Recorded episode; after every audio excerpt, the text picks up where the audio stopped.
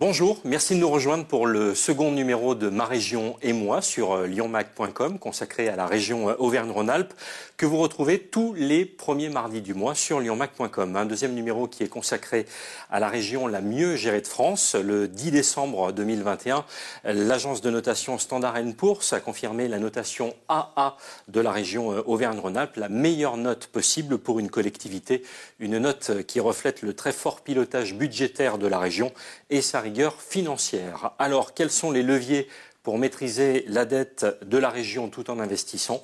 Élément de réponse avec Nicolas Daragon, vice-président de la région Auvergne-Rhône-Alpes, délégué aux finances, à l'administration générale et aux ressources humaines.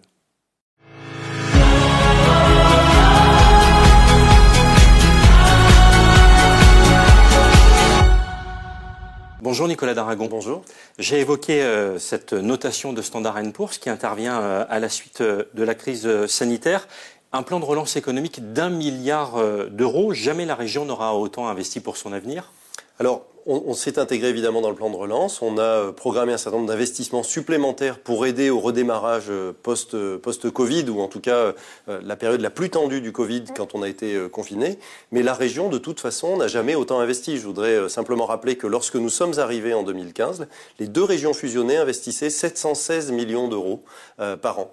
En 2021, nous aurons investi plus d'un milliard quatre en 2022, nous avons programmé 1 milliard 450 millions d'euros d'investissement. Donc euh, une région très présente sur les territoires, très présente aux côtés des communes, très présente aux, côtés des entrepreneurs, euh, qu'ils soient artisans, commerçants, chefs d'entreprise, pour aider euh, au démarrage, au redémarrage de, de l'économie tout de suite après cette crise sanitaire qui a ralenti la France entière.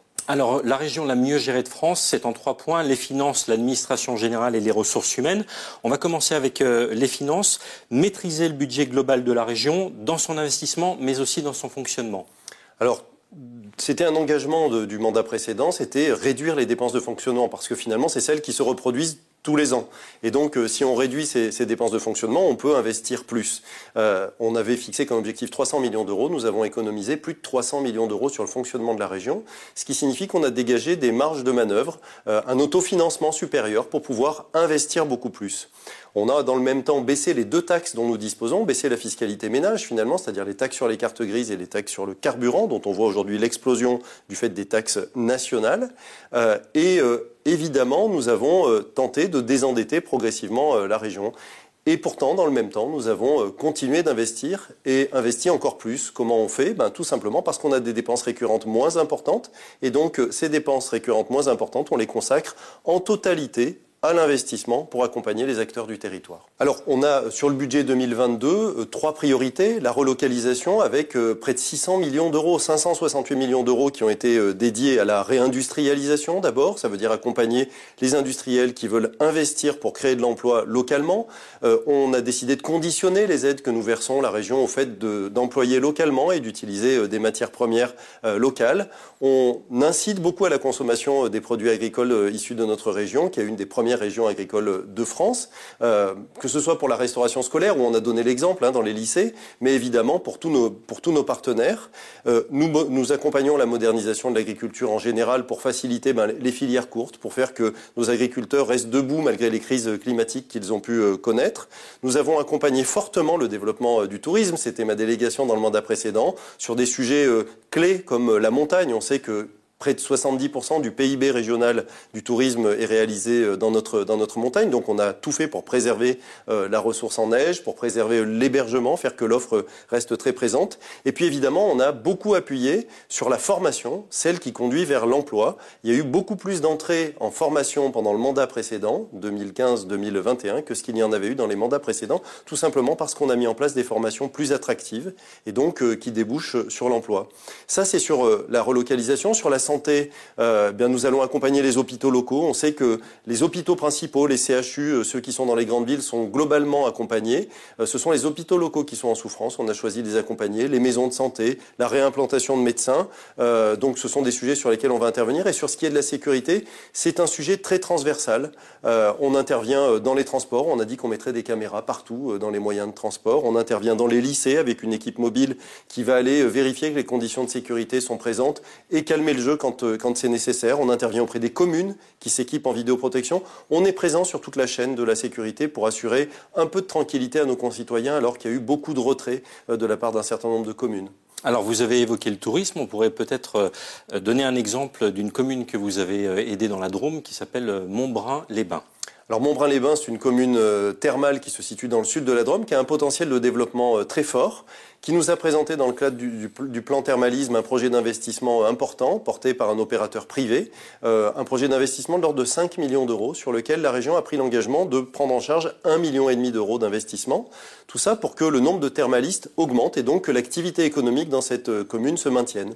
Et quand on intervient sur les thermes, ça n'est pas suffisant. On ne va pas avoir des thermalistes qui rentrent dans des thermes magnifiques et puis quand ils sortent, le village euh, est parfois un peu dégradé parce que c'est une petite commune de 400 habitants qui n'a pas forcément les moyens d'investir seul. Sur la précédente mandature, sur 1 million 120 000 euros d'investissement, euh, cette, commune a perçu près de 420 000 euros de subvention de la région pour, par exemple, rénover euh, le, centre du village, pour intervenir sur sa piscine, euh, avec des bonus ruralité, avec différents dispositifs, parce que c'est un des, villages remarquables de notre, de notre région. Donc la région, elle est présente partout, pour tout le monde, euh, pour accompagner le développement économique et maintenir l'activité. D'abord, le premier des leviers, ce sont les ressources humaines, on va en parler euh, ensuite. Et puis ensuite, c'est l'organisation interne. Comment on fait que euh, la machine fonctionne euh, que les services peuvent agir efficacement euh, en, ayant euh, un système qui est rodé. C'est ce qu'on a voulu faire.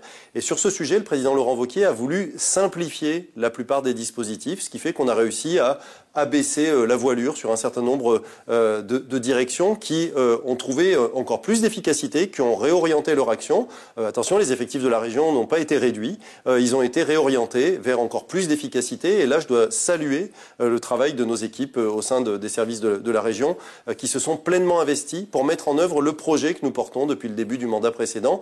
On en a mesuré l'efficacité euh, parce que les maires nous le disent, ils nous le disent au quotidien, ils retrouvent l'efficacité de nos politiques publiques dans leur territoire. Évidemment, tout ça pour assurer les missions de service public de la région. Bien sûr, ces missions de service public, elles sont euh, sur, sur des, des, sujets essentiels dans le quotidien de nos concitoyens. Je pense au transport, par exemple, euh, dont nous avons une partie de la compétence, en partenariat évidemment avec la SNCF notamment, euh, dont les lycées, euh, c'est important que nos, jeunes lycéens puissent être accueillis dans, de bonnes, bonnes, conditions, dont la formation, et là on est dans une période où on parle beaucoup de formation sanitaire, hein. on manque d'infirmiers, on manque d'aides-soignants, donc on a beaucoup sur ces leviers-là. Euh, donc évidemment, l'administration générale, elle nous permet d'être efficace, de fiabiliser nos dispositifs juridiquement aussi, parce que c'est un vrai sujet, euh, et puis de faire que nos concitoyens ressentent très directement l'action de la région sur le territoire. Le troisième point, ce sont les euh, ressources humaines. Maîtriser la masse salariale, c'est une priorité? C'est une priorité parce qu'en général, c'est la charge la plus importante dans une collectivité et que euh, si on n'y prend pas garde, c'est une charge fixe et une fois qu'on l'a, elle ne peut pas se réduire puisque euh, tous les ans, évidemment, les carrières sont revalorisées et donc euh, elle a tendance à toujours progresser. Donc il nous faut être extrêmement vigilants.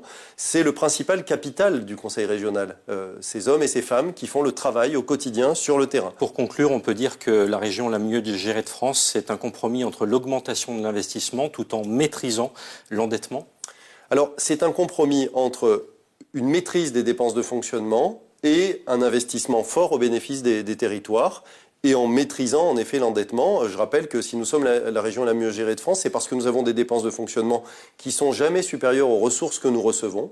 C'est parce que ça nous permet de dégager des marges de manœuvre et donc d'emprunter à des taux très bas et que nous désendettons la région en 3,1 années, ce qui est, euh, ce qui est un chiffre euh, vraiment exceptionnel par rapport aux autres régions qui sont parfois sur, euh, sur 12 années. Et c'est parce que nous investissons beaucoup, ça veut dire un milliard, plus d'un milliard quatre, c'est du, c'est du jamais vu, et donc nous sommes très présents auprès de ceux qui veulent faire vivre et dynamiser notre région. Merci beaucoup Nicolas Daragon. Merci à vous.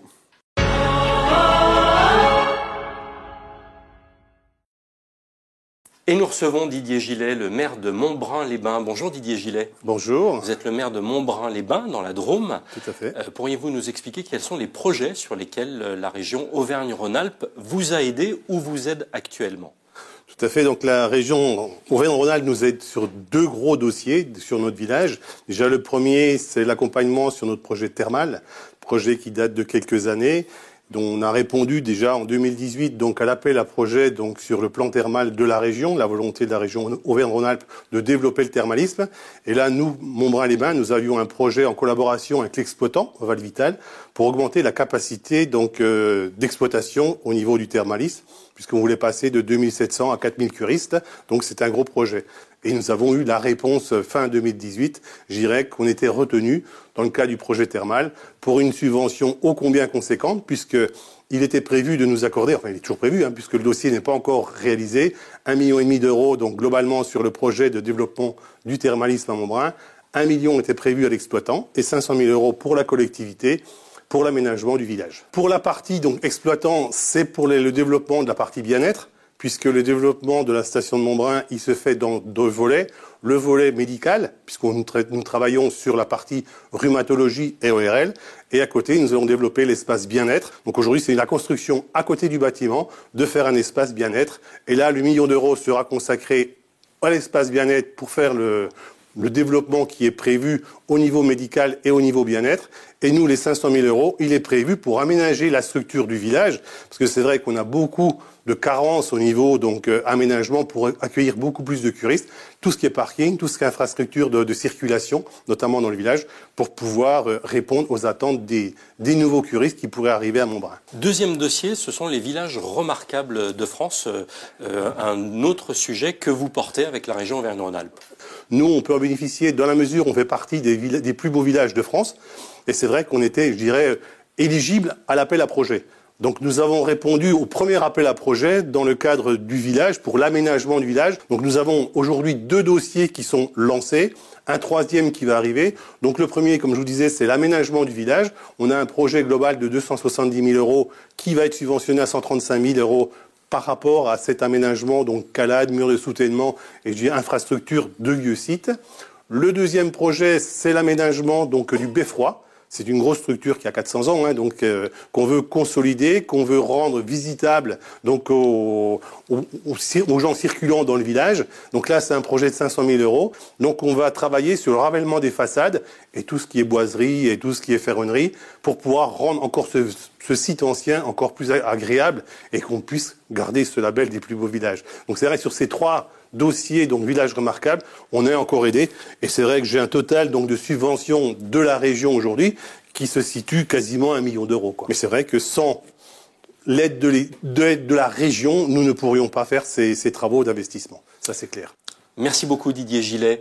Voilà pour euh, ce deuxième rendez-vous de lyonmac.com, ma région et moi avec euh, la région euh, Auvergne-Rhône-Alpes qui était consacrée à la gestion du budget de la région Auvergne-Rhône-Alpes. Le mois prochain, rendez-vous avec Jean-Pierre Tête, le vice-président délégué à l'agriculture. Nous serons à Paris au Salon international de l'agriculture.